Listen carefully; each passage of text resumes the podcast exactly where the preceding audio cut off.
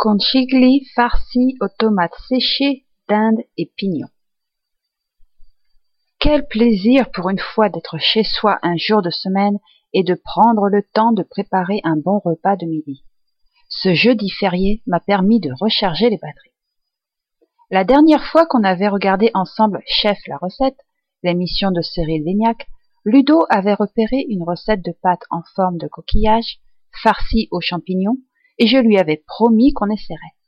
Mercredi, en faisant mes courses à la va-vite, j'ai pensé au dernier moment à mettre un paquet de conchicli dans mon panier sans penser un instant à la farce. On a donc fait avec les moyens du bord et notamment une association que j'aime beaucoup. Tomates séchées, pignons, fromage et volaille.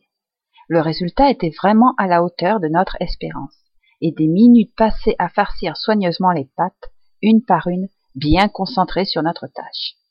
C'est un plat complet et original que je referai sans hésiter. Conchigli farci aux tomates séchées, dinde et pignons. Pour deux personnes. 20 conchigli, 8 tomates séchées, 3 cuillères à soupe de capre, 40 g de pecorino râpé, une bonne poignée de pignons, une escalope de dinde, 200 g, 10 centilitres de crème de soja, 2 cuillères à soupe d'huile d'olive, sel et poivre, et mental râpé. Portez un litre d'eau à ébullition. Salez et ajoutez les pâtes. Laissez cuire 10 minutes, puis égouttez et réservez.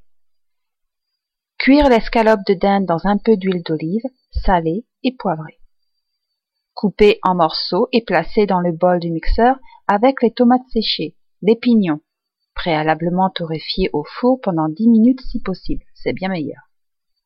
Le pecorino, les capres, la crème et l'huile restante. Mixer et garnir chaque conchigli. Placez les pâtes dans un plat à gratin et ajoutez un peu d'emmental râpé sur le dessus. Réchauffez au four à 200 degrés Celsius pendant 15-20 minutes environ et servir immédiatement.